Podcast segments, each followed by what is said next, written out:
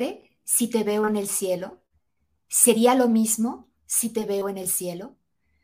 Debo ser fuerte y seguir porque sé que no pertenezco aquí en el cielo. ¿Tomarías mi mano si te veo en el cielo? ¿Me ayudarías a ponerme de pie si te veo en el cielo? Encontraré mi camino a través de la noche y el día porque sé que no puedo quedarme aquí en el cielo. El tiempo puede derribarte, el tiempo puede doblar tus rodillas, el tiempo puede romper tu corazón, tenerte rogando, rogando, por favor. Más allá de la puerta hay paz, estoy seguro, y sé que no habrá más lágrimas en el cielo. ¿Sabrías mi nombre si te veo en el cielo? ¿Serías tú el mismo si te veo en el cielo? Debo ser fuerte y seguir porque sé que no pertenezco aquí en el cielo. Este es un poema o una canción hecha poema, poema hecha canción de Eric Clapton, Lágrimas en el cielo, una traducción personal del el inglés. Muy bienvenidos, queridos todos. Me da muchísimo gusto que estén aquí acompañándonos. Este es nuestro episodio inaugural, el primer episodio, qué emoción, de un programa que hemos bautizado Casa y Escuela, en donde nos vamos a reunir una vez cada mes para platicar de todas esas cosas que suceden en casa y en escuela. Y hoy, precisamente para iniciar con este, con este camino, con esta aventura, tenemos un episodio muy especial con un tema muy particular un tema importante, un tema doloroso, pero un tema también necesario. Hoy vamos a platicar de lo que pasa cuando los hijos se van al cielo. Y bien, em, quiero, eh, antes de presentarles a nuestra invitada especial para esta tarde, eh, quisiera comentarles que en estos programas que estaremos llevando a cabo cada mes, Vamos a estar tocando diferentes temas y por cierto, les pido por favor que nos pongan en sus comentarios qué temas les gustaría que abordáramos en estos programas, en estas conversaciones. Y quisiera pedir desde este primer programa que seamos siempre abiertos a las ideas, a las opiniones, a las cosas que estaremos conversando, a las conversaciones que vamos a estar teniendo que este sea un espacio para la diversidad, para tener la mente abierta y para respetar las ideas de otros mientras exponemos también nuestras propias ideas.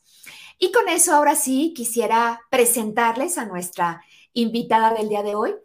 Ella es eh, Leti Cruz. Leti Cruz es psicóloga y además es tanatóloga en formación.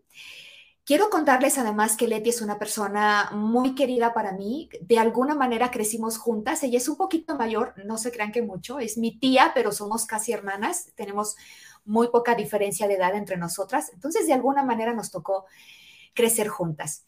Y Leti nos va a acompañar el día de hoy porque tiene una historia muy especial que compartirnos y un mensaje también muy especial para todos los de ustedes que quizá hayan pasado o estén pasando por, por una situación similar a la de ella.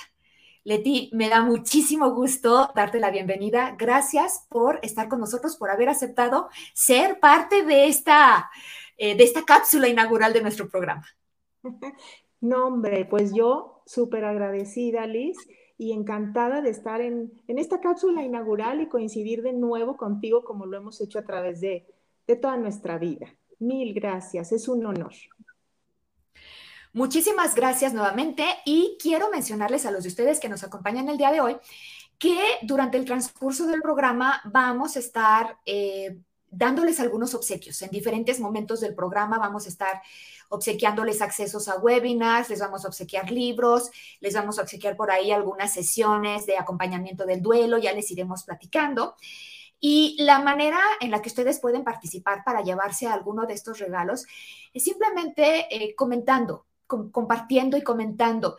Pueden quizá tomarse una selfie con, con, con, su pantalla o pueden quizá comentar sobre cualquiera de las ideas que estemos nosotros platicando en este momento. Y entre esos comentarios, eh, nosotros vamos a seleccionar a los ganadores y se los iremos anunciando en diferentes momentos del programa. Así es que ojalá que se animen y puedan llevarse alguno de estos regalos. Ahora sí.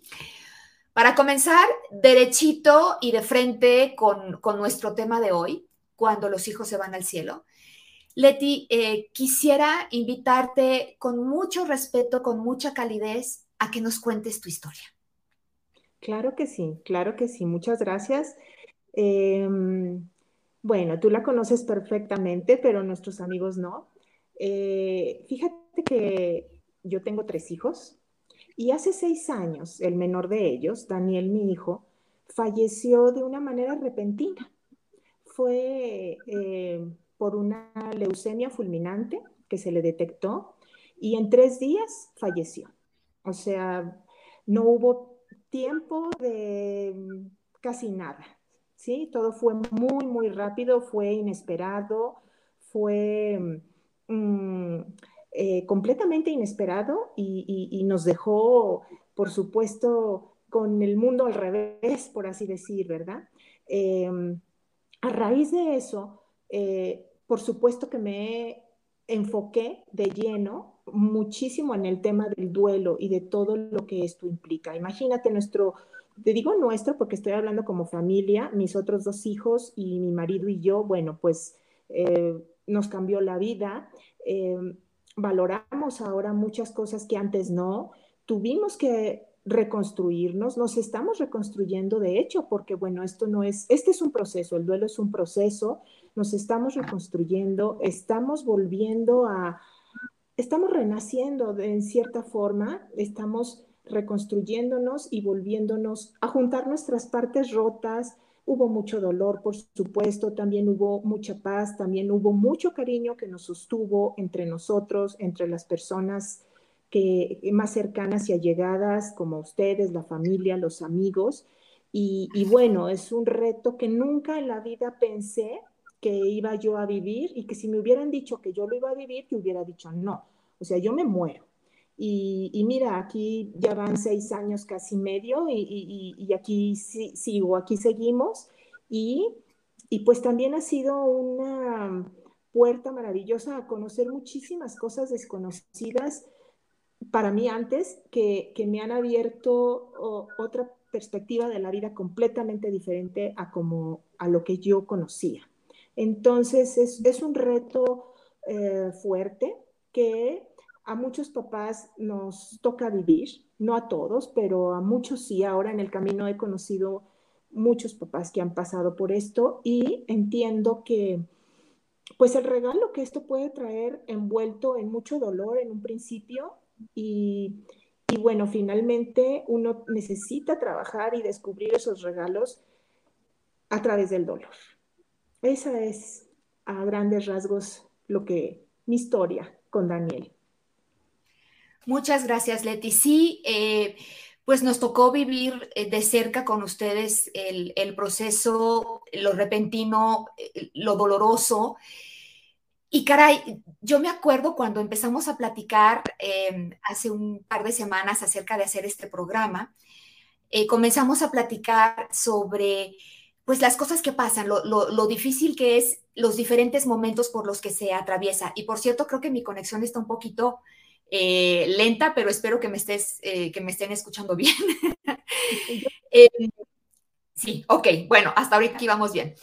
Y, yo recuerdo que platicábamos de, caray, cuando recién sucedió esto, a veces no sabemos cómo acercarnos, las personas que no, que no perdimos al hijo, pero que somos conocidos, familiares, de, de, de, aquellos que han perdido un hijo, muchas veces no sabes ni cómo acercarte ni qué decir cualquier cosa que se te ocurra, dices, no, no, no, no va. O sea, simple y sencillamente no hay palabras.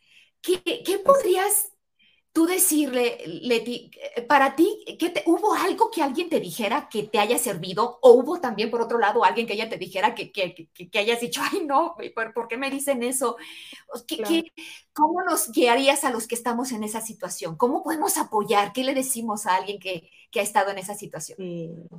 Sí, fíjate, hubo, hubo muchas cosas. La verdad, la mayoría de las personas se acercaban con el corazón en la mano y con una disposición y un cariño que se valora y se transmite. Y yo creo que esa es la clave, acercarse con el corazón, acercarse con la disposición de, de, decir, aquí estoy para ti, no sé bien qué necesites, no sé bien ni cómo ayudarte, porque luego no sabemos, como cultura, eh, no, sabemos ni qué decir, ni cómo ayudar, ni, ni, ni, ni, cómo hacernos presentes.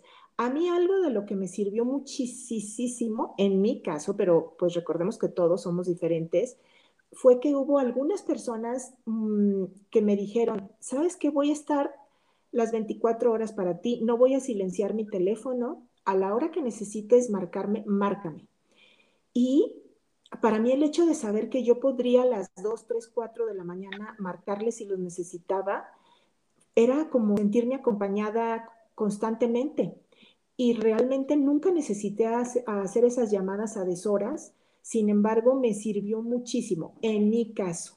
Em, y bueno, también hubo una que otra cosa que no me sirvió, pero también entiendo que, que no sé, que, hay mucho desconocimiento, hay nervios cuando nosotros vamos a dar el pésame a alguien. A mí me llegó a suceder antes, no sabemos ni qué decir, no sabemos cómo, cómo, cómo acercarnos, cómo mostrar ese cariño, ese interés. Eh, nos da susto, la, la muerte nos da miedo a todos en el fondo. Entonces, y nos confronta con nuestra propia finitud. Sabemos eh, nos pone de frente con la realidad de que nosotros un día nos vamos a ir, nuestros seres queridos van a partir un día y nos ponemos nerviosos y no sabemos qué decir. Hubo personas, alguna que otra persona que, que bromeó acerca de eso, quizá del nervio. Bueno, pues simplemente uno necesita ignorar eso, poner un límite, mm, mm, ¿verdad? Se vale porque uno tiene que ver lo que uno le, le funcione.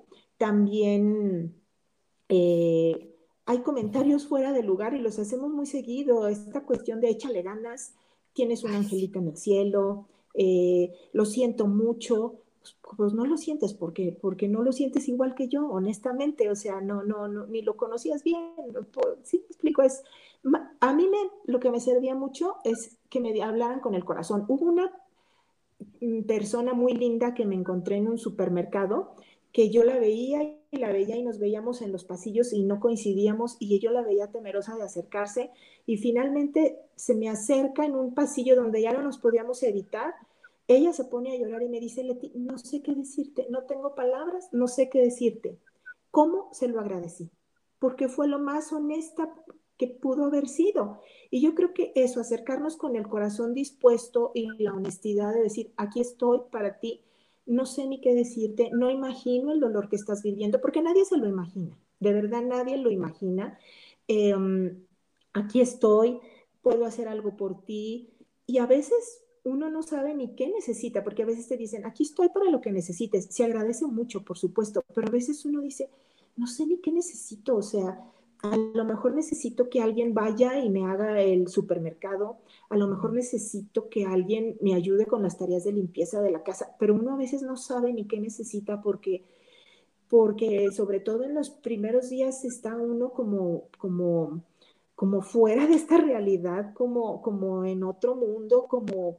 Em, en otro planeta, no sé, ¿verdad? Entonces, no, no, es complicado. Y además todos somos diferentes. Mira, por ejemplo, en la cuestión del contacto físico, había personas que se me acercaban y me querían dar abrazos y a lo mejor yo soy un poco recelosa con eso y, y, a mí me molestaba. Yo ponía, de hecho, la bolsa así como barrera, como de que no, no, no quiero que me, eh, eh, que me, que me abraces ni me toques tanto, me molestaba un poco.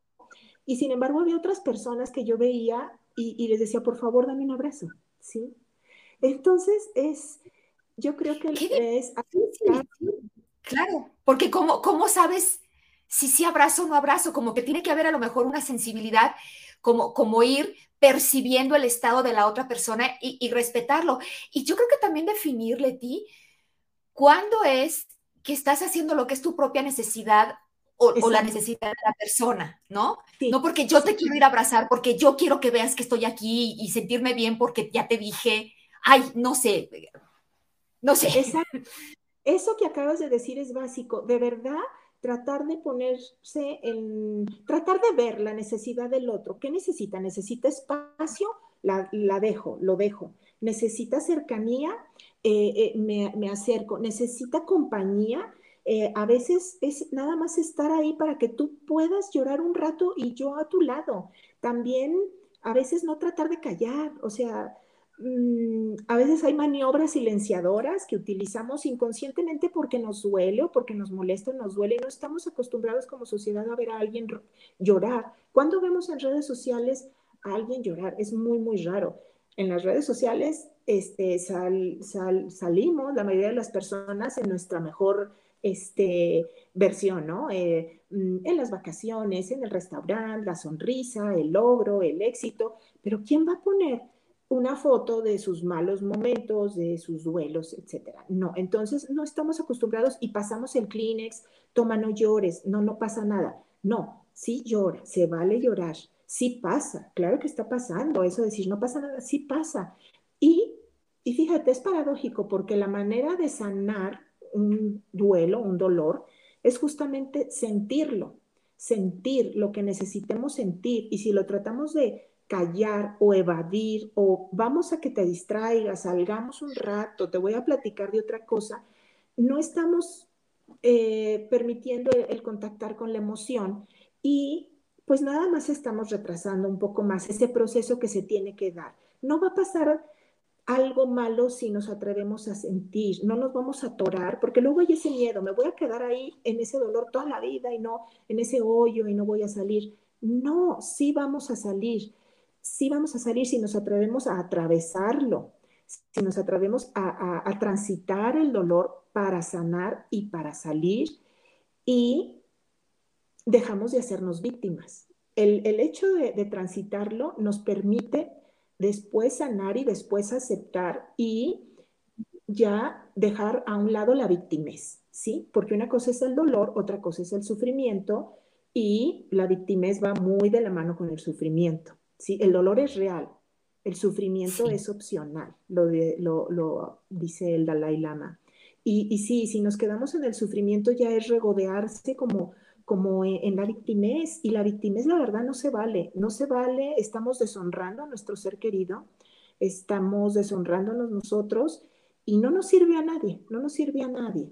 Entonces, em, pues sí, yo creo que mantenerse lo más honestos, lo más respetuosos con el proceso del otro, sabiendo, tratando de saber o adivinar o preguntando, se vale decir, mira, no sé cómo ayudarte, ¿qué necesitas en este momento? ¿Quieres que me vaya?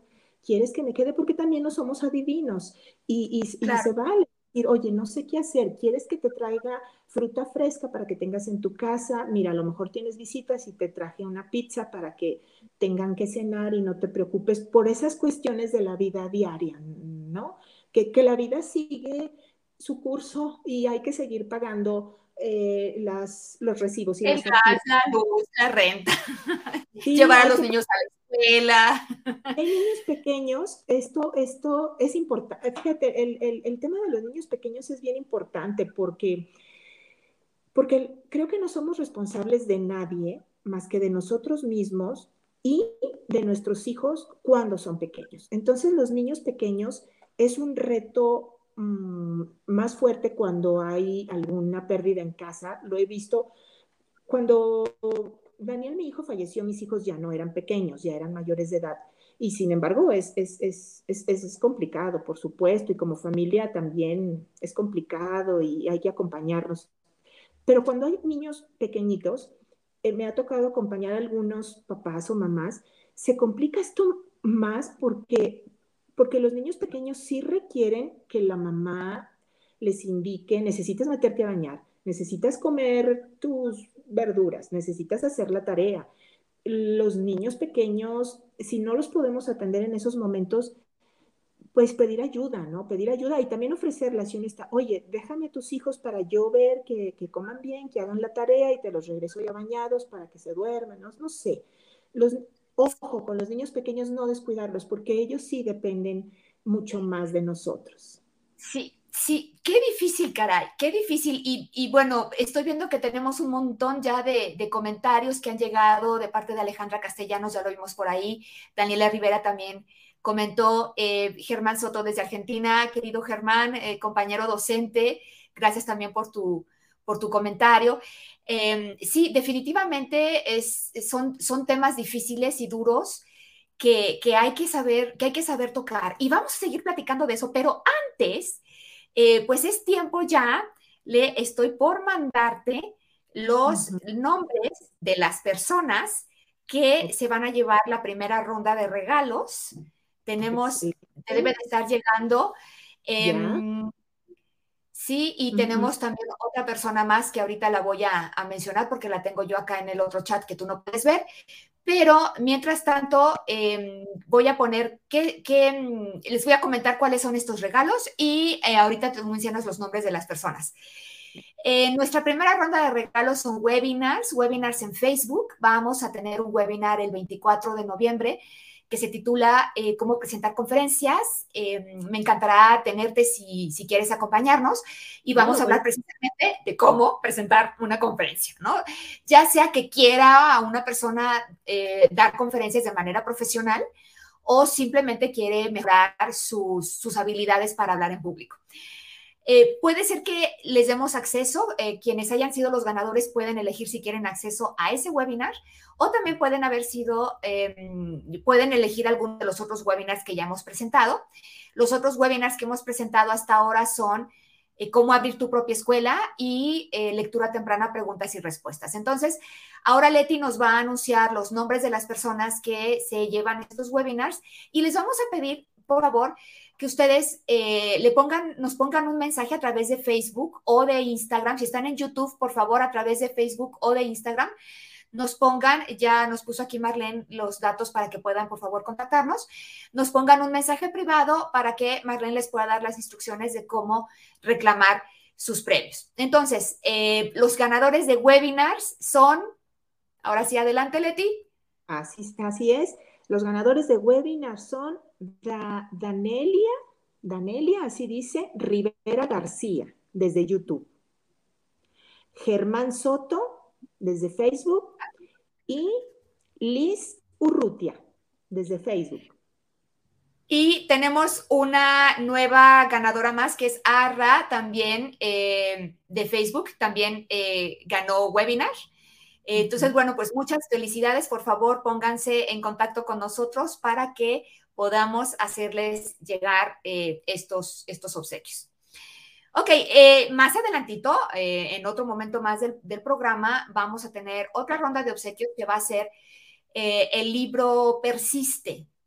Em, Leti, platícanos un poquito de qué es este, es este libro, de qué es este material Persiste. Sí, fíjate, Persiste es, es una guía para, para para trabajar el duelo. Es una guía personal para trabajar el duelo, es un cuaderno, em, es un cuaderno que, bueno, ahorita lo vas a mostrar tú la imagen, em, es un cuaderno eh, que hicieron eh, dos personas.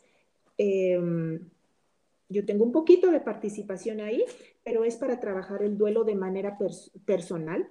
Eh, sí, muéstralo, sí, muéstralo para que lo veamos así en vivo. Perfecto, aquí está en vivo. Claro, claro, eso, ahí está. Sí, él es Daniel, hijo. eh, Ay, miren. Otro pues. Y eh, trae muchas reflexiones muy lindas, muy interesantes y algunos ejercicios, varios ejercicios, pues de autoconciencia, de... De reconocer con el ser querido fallecido, quien sea que haya sido, no tiene que haber sido hijo, eh, la escritura, el hecho de escribir nos sana, es terapéutico, ¿sí? Y entonces, escribir de, de, todas esas sensaciones, el libro nos va invitando a que a través de él vayamos narrando nuestra experiencia, narrando nuestras vivencias con nuestro ser querido, recordando cosas de nuestro ser querido desde cuestiones como qué música le gustaba escuchar, qué cosas compartíamos, qué secretos compartíamos, qué cosas no le dije, qué sí le dije. Eh, y entonces es un trabajo interno, estamos trabajando de manera interna estas cuestiones y las estamos acomodando y nos está ayudando a procesar el duelo, porque el duelo es un proceso mediante el cual asimilamos, acomodamos y finalmente aceptamos la pérdida. Eh, esa es la finalidad del duelo, aceptarla, trascenderla y darle un lugar en el corazón, en nuestro corazón, a esa persona que, que trascendió, que falleció, que murió, como se le quiera llamar, y y, que sigue estando presente en nuestras vidas, aunque, aunque no en, presencia física, pero su, legado, su, su, esencia siempre va a estar. Entonces nos ayuda como... Es, digamos, eh, como un diario, eh, un diario guiado.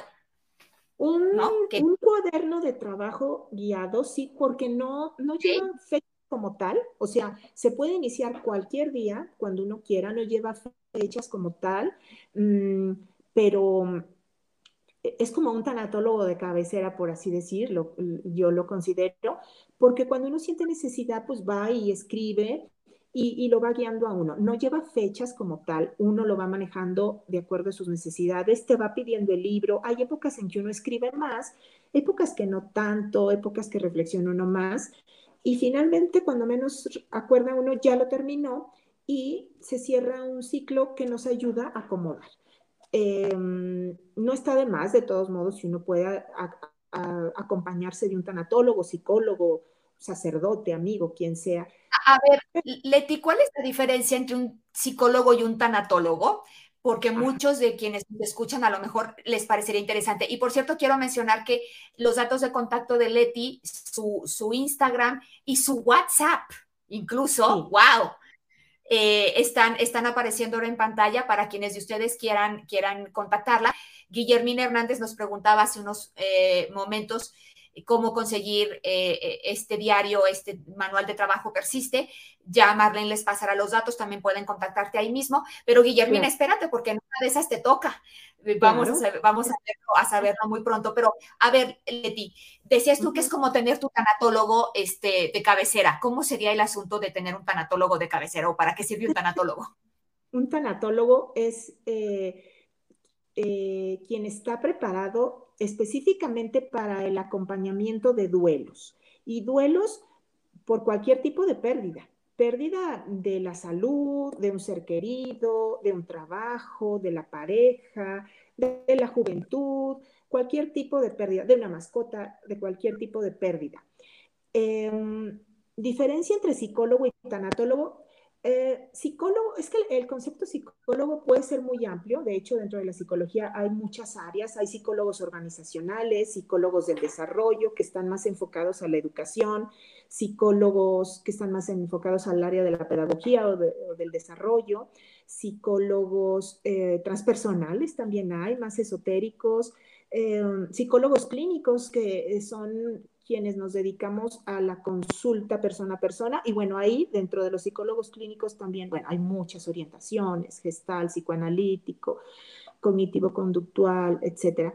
Y también hay quienes se dedican solo a parejas, este, sistémicos, em, em, niños, adolescentes. Hay una amplia, amplia, amplia gama. Y la tanatología es, sí es muy específica eh, en cuestiones del el duelo, de la pérdida. En mi caso, yo estudié psicología clínica y esto lo estudié hace ya un buen tiempo. Y justamente después de que sucedió lo de Daniel, mi hijo, bueno, yo me enfrenté con la muerte aquí, ¿no? O sea, más cerca no pude. no se podía más. Sí, porque aunque mis papás habían fallecido antes, bueno, eran muertes como más esperadas, por así decir, porque mis padres tenían 90 y 81 años, entonces era más natural, como dicen, aunque hay quienes dicen, o sea, eh, desde que nacemos, es más, yo diría aún antes, desde que hay vida, tenemos edad para morir, ¿sí? Porque cuántas mamás también, aún desde antes de que el bebecito nazca con el bebecito en la pancita, el bebecito pierde la vida. Entonces hay un duelo ahí. Entonces eh, nadie nos asegura, no es ley de vida. Eh, en cualquier momento, desde que hay vida, existe la posibilidad de, morir, morir en cuestión del cuerpo físico, porque eh, el alma, la esencia, no muere, creo yo. en fin, después de que sucede esto con Daniel, Em, me empiezo a interesar más por los temas de tanatología y entonces decido eh, pues especializarme más en cuestiones del duelo y formarme ya formalmente, formalmente formarme formalmente eh, como tanatóloga. y entro al Instituto Mexicano de Tanatología y estoy estudiando todavía, todavía no termino, eh, para especializarme más. aún así, ya tengo cinco o seis años que, casi toda mi consulta es acompañamiento tanatológico, acompañamiento del duelo, porque bueno, a mí mm, esta experiencia de vida me, ha ayudado mucho a entenderlo. Eh, mm, eh, desde la experiencia y bueno, por supuesto las cuestiones este, científicas y de, y de conocimiento no estorban nunca, pero el haberlo experimentado pues nos da un plus, ¿no? Entonces, que esta experiencia dolorosa que, que pasé, pues también ponerla al servicio de, de, otros para ayudarnos juntos. Y de hecho... Y esto existe también, Leti, perdón que te interrumpa, pero no había mencionado y creo que es muy importante mencionar que igual a raíz de este proceso que tú, que tú has vivido y que, has, que has atravesado, fundaste un grupo que se llama Sanando Corazones. Eh, ¿Por qué no nos cuentas Sanando Corazones? Porque está sesionando todavía, ¿no? Sí, en línea por la pandemia, pero a ver, cuéntanos, cuéntanos, porque igual y puede haber por ahí gente que nos escuche que, que necesite esto. Claro, sí, fíjate que después de que fallece Daniel, yo quería contactarme con papás y mamás que hubieran vivido lo mismo porque yo decía, ¿cómo le hicieron? O sea, ¿cómo se le hace después de esto? Yo casi no conocía personas que hubieran pasado por eso, casi no conocía. Entonces, acudí a varios grupos de apoyo donde aprendí mucho, sin embargo, mm, yo quería un grupo que, donde hubiera papás y mamás, donde con ciertas características más a mi modo, y entonces dije, pues, ¿por qué no lo hago a mi modo? ¿Y por qué no lo coordino yo? No es que yo lo haga ni que yo lo... Uh, eh, yo lo fundé, sí, y yo lo coordino, se llama Sanando Corazones, es un grupo de ayuda mutua para padres que tenemos hijos en el cielo, así le llamamos, pero bueno, obviamente es para padres que tenemos hijos que han fallecido, que han muerto, que como le queramos llamar, es, es, simplemente una manera de llamarlo. A ver, a ver, em, también platicábamos mucho de, de cómo lo que tú acabas de decir ahorita, para papás que tenemos hijos en el cielo o con todas sus letras, lo dijiste, los que han muerto, los que han fallecido, ¿no? el, decir hijos en el cielo es, a mi manera de ver, una, forma poética, una manera, em, eh, pues sí, es un eufemismo también, porque seguimos teniendo eh, a, veces un poquito de temor de, hablar de estas cosas. Eh, platicábamos tú y yo anteriormente, antes de este programa, sobre cómo en nuestra cultura, por ejemplo, la cultura mexicana, somos capaces de hacer calaveritas de azúcar para el Día de Muertos, de, hacer estos versitos de la muerte, de que ya vino la, la calaca pelona a llevarse al compadre y nos reímos. Pero, pero cuando es la muerte de adeveras, ay, nanita, no, hasta, hasta mencionar la misma muerte nos cuesta trabajo. Y cuando pusimos el nombre de este, de este episodio, eh, me parecía a mí como una manera poética y suave de, acercar a la gente que, tenga esta necesidad, ¿no? Pero me encantó que tú decías, hay temas que ya están muy manoseados, la muerte sigue siendo tabú. ¿Por qué será esto? Sí, la muerte es parte de la vida finalmente.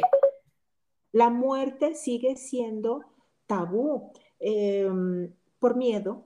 Básicamente es un gran miedo. Fíjate, la muerte en psicología se dice que es el miedo raíz, es el miedo más, em, más arraigado que tenemos los seres humanos, ¿sí? Y a la vez es de lo más natural que nos puede pasar. Entonces, es miedo, básicamente es miedo lo que nos, lo que, lo que nos mm, hace que evitemos el tema de la muerte. No sé, yo creo que a todos lo hemos visto cuando alguien empieza a hablar, oye, quisiera yo que cuando me muriera Em, esta casa se la dejaran a mi hijo y la otra, eh, y la mitad a mi otro hijo, y que, no, no hables de eso, tú nunca te vas a morir. Hombre, pues todos nos vamos a morir. O una persona que está enferma y a lo mejor en fase terminal, oye, quiero, a veces tiene necesidad de hablar y de acomodar asuntos y las personas que lo rodeamos a veces lo silenciamos. No, no, no, no, no, no digas eso, tú te vas a poner bien, vas a estar bien, no digas eso. Y la persona se queda sin poder expresar sus últimas voluntades, este, muchas veces, no siempre, pues, porque, porque la familia le horroriza escuchar la palabra muerte. Sí, sí es muerte, y es la muerte del cuerpo físico, aún para los que creemos que el alma, la esencia no muere, el cuerpo físico sí muere. Hay una muerte y por eso hay mucho dolor, porque no los volvemos a ver en ese cuerpo y en ese, mm, eh, con su pelo, su cara, como los conocíamos antes, ¿no? Em, es real, muerte, fallecimiento, como le queramos hablar, pero es el miedo, básicamente lo que nos, lo que, eh, lo que hay detrás de, de, ese evitar, querer hablar de la muerte, es miedo, es mucho miedo de no querer. Mm, fíjate, si nos reconciliamos con la muerte, nos reconciliamos con la vida, pero le tenemos un miedo y un pavor y, y es lo único seguro que tenemos todos. Todos vamos a pasar por eso y lo más probable es que también pasemos por pérdidas de seres queridos cercanos también, a menos de que alguien muera muy, muy joven, pues a lo mejor no le va a tocar ver partir a algún ser querido cercano, pero de que todos vamos a pasar por, vamos a pasar por el trance de la muerte, el fallecimiento, sí. Cuando, ah, volviendo a Sanando Corazones, cuando estábamos planeando un poquito la imagen de Sanando Corazones y, la cuestión de la publicidad y cuestiones así, a mí sí se me hacía aún muy fuerte decir para hijos muertos o hijos fallecidos, y fue simplemente una manera de decir hijos en el cielo, una manera como más poética, pero es lo mismo, es cuestión de, de, lenguaje, pues, más amable, sí, quizá un poquito más amable, que nos, que nos suavice un poquito el aterrizaje, ¿no? Leti, vamos a pasar a, anunciar a los ganadores de, de, de Persiste, tenemos ganadores de Persiste, se los voy a presentar. ahora me toca a mí presentárselos, pero déjenme ponerles aquí la imagen. Eh, Persiste es este manual que te va a poder acompañar en tu proceso de duelo. Y los ganadores de este libro son Alejandra Castellanos a través de Facebook, Guillermina Hernández González a través de, de Facebook y Malu Hernández también a través de Facebook. Muchísimas felicidades. Por favor, escríbanos a través de eh, un mensaje privado para que em, podamos nosotros arreglar el, asunto, para enviarles, para que puedan ustedes reclamar estos manuales. Y todavía nos queda una última tanda de regalos que, van a ser precisamente eh, dos sesiones de acompañamiento para el duelo con, Leti. Entonces, si tú estás pasando en estos momentos por una situación de duelo y quieres hablar con alguien, vas a tener dos sesiones con, con Leti que ya pasó por, por esa situación, que ya está en ese proceso, em, para que ella también te pueda acompañar a, estos primeros pasos en el duelo, en, en, donde quiera que estés. Y con eso, Leti, quisiera eh, leer una pregunta que nos llegó por correo antes del, programa, cuando enviamos las invitaciones. Esta es un comentario, pregunta, es de Vane. Y, y, voy a leer textual lo que ella pone en su correo. Vane nos dice, perdí a mi bebé hace casi cuatro meses. Fue un tema muy difícil que me duele en el alma. Fue difícil para todos. Es un tema de solo tratarlo, lo revivo, se me desgarra el alma de nuevo. Darla a luz casi sin vida fue horrible. Mi hija menor igual sufrió más que las mayores, pues no había quien la cuidara y estuvo día, tarde y noche con mi esposo fuera del hospital. No sé cómo superarlo, si algún día este dolor pase y sea la misma de antes, esa que reía y reía y bailaba con sus hijas. Mm. Ay, Vane, eh, yo lo que puedo percibir aquí es esta pregunta de volveré a ser la misma, volveré a reír, volveré a bailar. Leti, ¿se vuelve a reír? ¿Se vuelve a bailar después de perder un hijo? Sí. Yo puedo afirmar que sí, porque, eh, mira, te voy a decir algo. Yo, en mi experiencia personal y, las personas que he acompañado, creo que no volvemos a ser los mismos. De hecho, nunca volvemos a ser los mismos si, si nos ponemos este, a verlo de esa manera.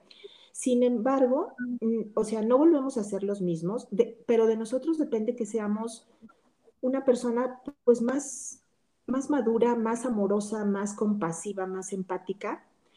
Y se puede volver a ser feliz, de nosotros depende, y te puedo decir que sí, porque también justamente por haber tocado el dolor de una manera tan intensa, podemos valorar muchísimo más un atardecer, el cielo y las nubes, cualquier cosa mucho más sencilla, podemos saborearla mucho más y podemos volver a ser felices, sí se puede, sí se vale, depende. Pero y pasa mucho tiempo, Leti. O sea, se puede ser feliz, pero ¿cuánto tiempo te va a llevar a volver a bailar? Mira, depende de cada quien. O sea, el duelo es, es el duelo, no hay tiempos como em, oficiales o específicos o predeterminados. Y en la teoría no, bueno, no, porque el duelo es como la huella digital, es único, se transita de manera muy personal, son como los copos de la nieve, es, único, depende mucho de cada persona, depende mucho de lo que hagamos en ese tiempo de duelo, depende mucho de nuestros recursos, de nuestro interés, de nuestro trabajo personal. El tiempo... Mm, es, es relativo, es relativo, obvio. Cuando ya pasa demasiado tiempo, 5, 6, 8, 10 años, 20 años a veces, y la persona sigue muy estancada en pensamientos muy negativos, en conductas muy mm, enfermizas, pues sí se podría hablar de un duelo patológico. Pero en general, fíjate, hay una persona colombiana que perdió a sus tres hijos, una señora, una mujer muy linda, que ella dice que el duelo termina cuando dejamos de hacernos las víctimas y finalmente aceptamos lo que sucedió. Y fíjate, aceptar no quiere decir estar de acuerdo, ¿sí? No, sí. no quiere Yo creo que no está uno de acuerdo, claro. No, claro que no, pero aceptar sí es decir, esto es lo que hay, esto es lo que hay, más vale que me ajuste, bueno, no más vale, decido ajustarme, decido funcionar a partir de aquí y este, y además, sufrir mucho no quiere decir querer mucho. Tenemos esas ideas culturales como muy mm, metidas si no lloras es porque no lo querías. Si ya te sientes mejor es porque si ya se te pasó tan pronto. Hasta tú me, contaste una vez, ¿no? Que, que, que, si no te arreglabas, alguien te decía, ay, arréglate, mijita. A ver, ¿cómo, cómo estuvo eso? Cuéntanos, Leti, porque me, se me hacía muy interesante sobre, sobre este proceso de duelo, ¿no? Que, la gente también dice cuándo debes de estar triste y cuándo ya es demasiado, como que todo el mundo tiene su opinión. Todo mundo tiene su opinión, por eso uno necesita escucharse a uno y lo demás ya dejarlo pasar, porque a mí me llegó a, a mí me llegó a pasar que si me veían despintada, eh, desarreglada, eh, así, y me decían, ay hijita, échale ganas, échale ganas, mira, tu hijito, ¿cómo te quisiera ver? Píntate, échale ganitas, tienes otros hijos, tu marido, arréglate, mi reina, arréglate. Bueno, alguna vez que fui a una inauguración de un, de un lugar, me arreglé y me pinté y me peiné y así. Y una persona me dijo, ay, oye, si estás sintiendo, si estás sintiendo, te dejas sentir, porque yo te veo muy bien, pero a lo mejor no estás tocando fondo, no te dejas sentir. Entonces dice uno, bueno, o sea, por supuesto que esto no lo estoy haciendo para quedar bien con nadie. Yo tengo que hacer lo que a mí me nazca. Si ese día no se me da la gana arreglarme, pues no me arreglo ya. Y si ese día se me da la gana arreglarme, eh, me arreglo no por darle gusto a alguien, ¿no? Porque nunca le vas a dar gusto a nadie, más bien es cómo te sientas tú y el proceso que lleves tú, ¿no? Pero como a veces los que estamos afuera juzgamos, juzgamos y tenemos una idea de cómo deberías de estar, ¿no? A mí una y si no estás triste es que no lo querías, o, si está... No, quiere decir querer mucho. Y, em, eh, por ejemplo, eh, el color de la ropa. Hay quienes dicen, ¿cómo? Tiene que pasar un año en que se va a vestir de negro la viuda o la mamá, o no sé, ¿por qué vestir de negro? O sea, ¿quién, quién dijo? O sea, ¿quién, por ejemplo, ¿no? O si me quiero vestir de negro, también yo sabré, o sea, eh, hay tantas ideas culturales que, que, mm, que, que, nos, que no nos ayudan a vivir un duelo sano. De por sí el dolor, el, mira, con el dolor es suficiente, de verdad, de verdad, con el dolor que se siente suficiente como para estarle echando más leña al fuego, como para estar aparte, cumpliendo con mandatos culturales de lo que se debe hacer o lo que no se debe hacer, por decir, no sé, a los Mm, yo te voy a hacer un comentario. Yo tenía un viaje eh, programado antes de que Daniel falleciera con unas amigas y el viaje era como a los dos, tres meses después de que Daniel falleció. Daniel falleció y entonces yo decía, ¿qué hago? ¿Voy al viaje, no voy al viaje? ¿Qué hago? ¿Lo cancelo, no lo cancelo? ¿Qué hago? Y una amiga me dijo, mira, te va a doler igual aquí que allá. Pues, o sea, tú decidas. Entonces dije, pues voy a ir y que la gente diga misa. A lo mejor, no sé, a lo mejor nadie dijo nada. No creo que a nadie le interese tanto mi vida como para andar diciendo cosas. Pero yo decía, van a decir que cómo que ando de viaje si, si mi hijo falleció hace dos meses y medio. Pues que digan misa.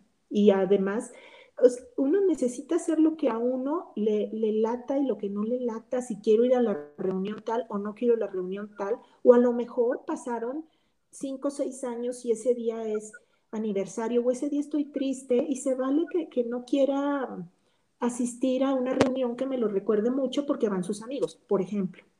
Sí, sí. Es muy relativo. Uno tiene que ser muy honesto con uno mismo para, ojo, para no utilizar de pretexto a nuestros hijos, para liberarnos de actividades o cosas que no nos gustaría hacer. Más vale decir, no se me da la gana ir a esa reunión porque no me gusta ese tipo de reuniones, pero no decir, es que como estoy en duelo, yo no quiero ir a esas reuniones. No. ¿Sí me explico? Sí, sí, sí, sí. Bueno, a lo mejor yo no me animaría a decir no se me da la gana ir, pero ser honestos, decir, fíjate que pues cualquier cosa, pero no, usarlo como pretexto, sí, o sea, no, no, no colgarnos de lo que no es, ¿no? Ahora con la pandemia, fíjate que eso es algo que todos hacemos, ¿eh? Nos colgamos de la pandemia para dejar de hacer las cosas que, que no queríamos hacer de todos modos con pandemia sin pandemia. Leti, hay otra pregunta que igualmente nos llegó por correo electrónico y por cierto, si alguien quiere hacer preguntas, aquí está el chat eh, a través de los comentarios con muchísimo gusto.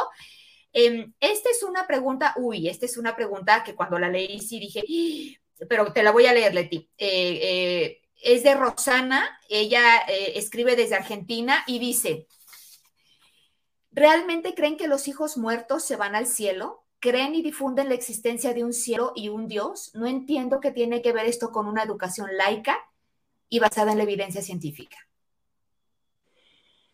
Bueno, es cuestión de, los hijos en el cielo, pues ya habíamos dicho que es cuestión más bien de lenguaje, ¿no? De, que es una manera poética de llamar a ese lugar donde se van, o y que se respetan todas las creencias. De hecho, yo también a veces doy talleres de duelo y una vez un señor me decía, ¿sabes qué? Em, no, mi hijo se disolvió en la nada, no hay nada después de esto. Y muy respetable su punto de vista, ¿sí? Muy respetable su punto de vista. Mente abierta. Ajá. Entonces, em, mira, yo lo veo así. Casi todas las religiones hablan de que hay una vida después de esta vida. Y aún una vida y una vida mejor después de esta vida. Y aún si no nos vamos a las religiones en cuestión de ciencia, eh, la ciencia nos dice que la energía ni se crea ni se destruye, solo se transforma. Eh, para mí, pero esa soy yo, eh, es muy difícil que algo desaparezca en la nada, para mí, pero ese es solo mi punto de vista. Entonces, yo sí creo que su esencia está en algún lugar, a lo mejor no se llama cielo o Dios o no sé.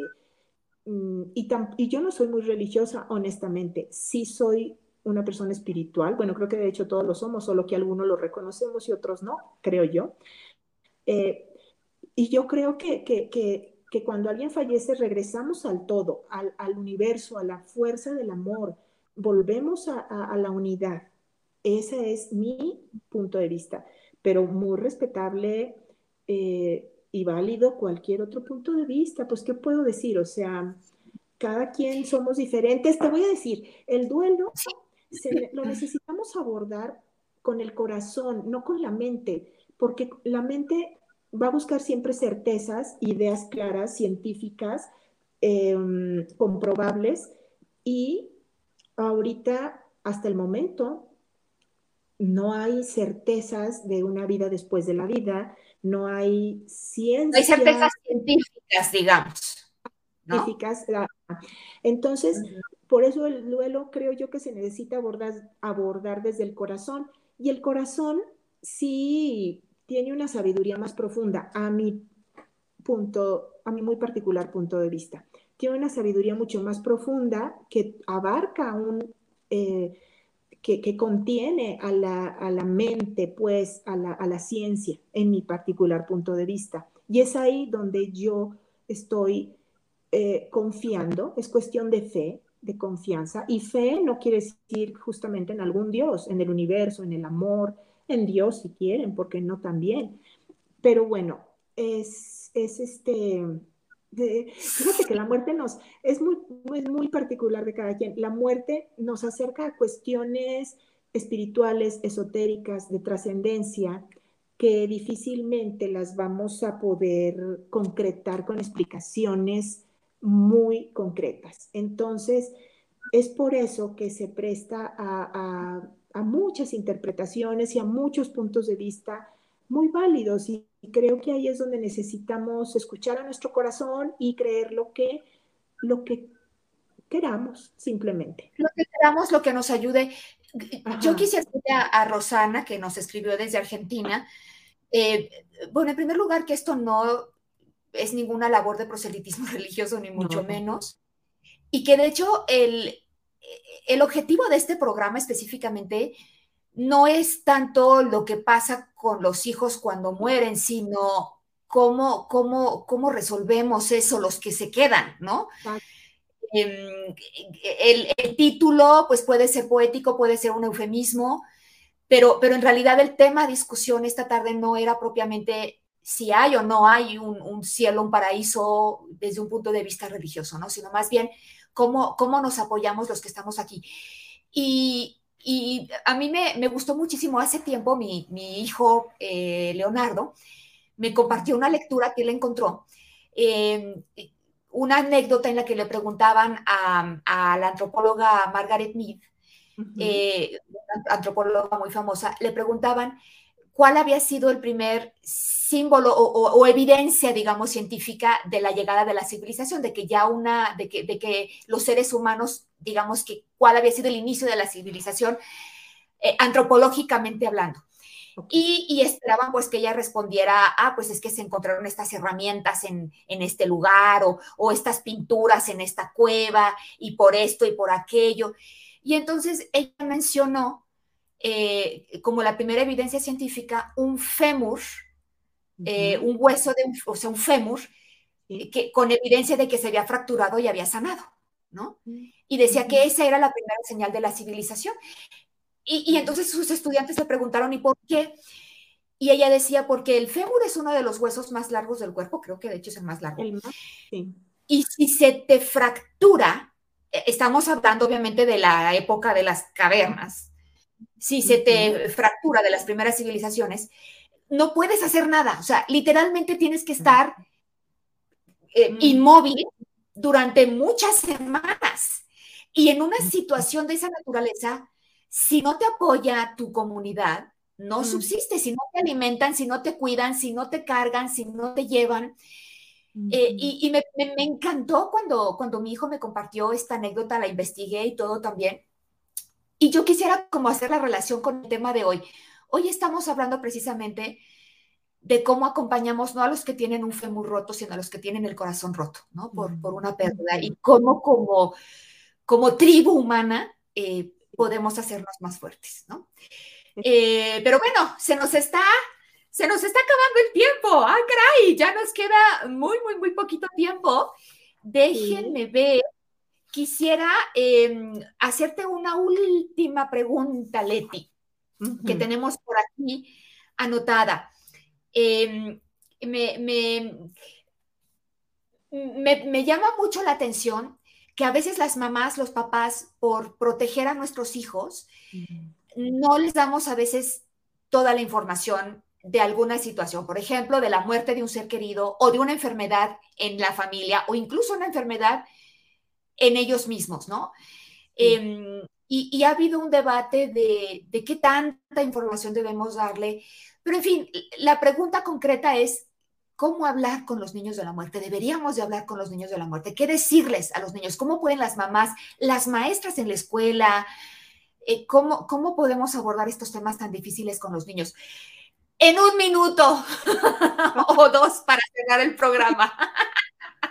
Sí, mira, yo creo, yo siento, pienso, creo que necesitamos hacerlo muy honestamente, hablar con la verdad, con mucha simplicidad, escuchando lo que ellos necesiten saber, o sea, no dándoles una cátedra enorme de todo lo que sucede, pero no mintiendo, no mintiendo. Eh, si, mm, eh, no sé, hay un enfermo en casa, se va, pero se va a curar, se va a curar. Mira, no sabemos lo que va a pasar. Esperemos que se, que se cure, que se ponga muy bien, pero ¿es seguro que se va a curar? No, no es seguro. Es la verdad. O sea, no, hablar con la verdad. Em, eh, sin dramas, con la verdad, pero sin dramas, ¿verdad? Con la verdad, pero sin drama, con mucho cariño, de una manera muy simple y escuchar ellos qué necesitan saber. Fíjate, eh, en los niños hemos visto que su principal miedo cuando alguien muere o cuando alguien está enfermo es qué va a pasar conmigo. Y no es egoísmo, es que los niños son seres más este, indefensos por su, por su edad. Claro, Entonces, claro. ¿Quién me va a cuidar? ¿Quién me va, ¿Quién me va a cuidar si mi mamá se muere? Entonces, hacerles sentir seguros de que, mira, si de todos modos nosotros vamos a cuidar siempre de ti, aunque tu mamá necesite ir al hospital, vamos a estar muy pendientes de ti y mi mamá se va a morir. Esperemos que no, esperemos que no, eh, vamos, eh, los doctores van a hacer todo lo posible, etcétera, etcétera. Esperemos que no y nosotros te vamos a cuidar, tú no te preocupes, tú vas a estar bien cuidado y voy a extrañar a mi mamá, pues a lo mejor sí un poco, pero le vas a mandar cartas, hablar con la verdad de manera simple, con honestidad y este y fíjate, y escuchar ellos qué necesitan. Y a veces ellos tienen mejores respuestas que nosotros. Hubo un niño que, que, dio una respuesta muy linda eh, a una persona que se le murió su mamá. Estaba esta persona triste porque se le murió su mamá y él le dijo, no te preocupes, simplemente haz de cuenta que se quitó un calcetín, pero no pasó más, ¿sí? O sea, ellos eh, y ese niño era Daniel, mi hijo, a una personita que se le murió su mamá, se lo dijo. Y ahí me acordé de, no sé por qué me acordé de eso, pero en general los niños tienen las mejores respuestas y son mucho más sabios y tienen mucho menos miedo a la muerte que nosotros mismos.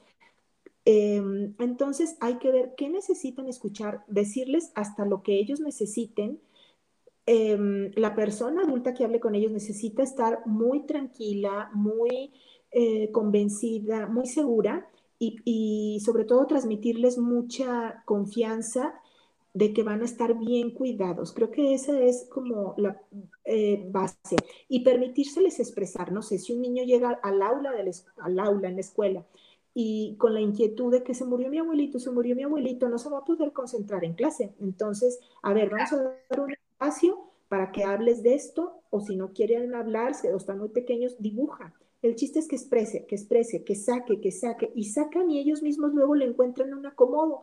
Ah, no, mira, pues ya va a estar con tu abuelita que ya está en el cielo y ya los dos van a estar muy felices. Y se quedan a veces súper tranquilos con explicaciones así de simples y confiar en ellos. O sea, lo que nos toque transitar, ya sean niños o adultos nosotros, lo que nos toque transitar es porque de algún modo podemos con eso, Liz. De verdad, bueno, eso es lo que a mí muchas veces me sostiene, confiar en que hay un plan maestro, no quiero decir divino para no entrar en cuestiones de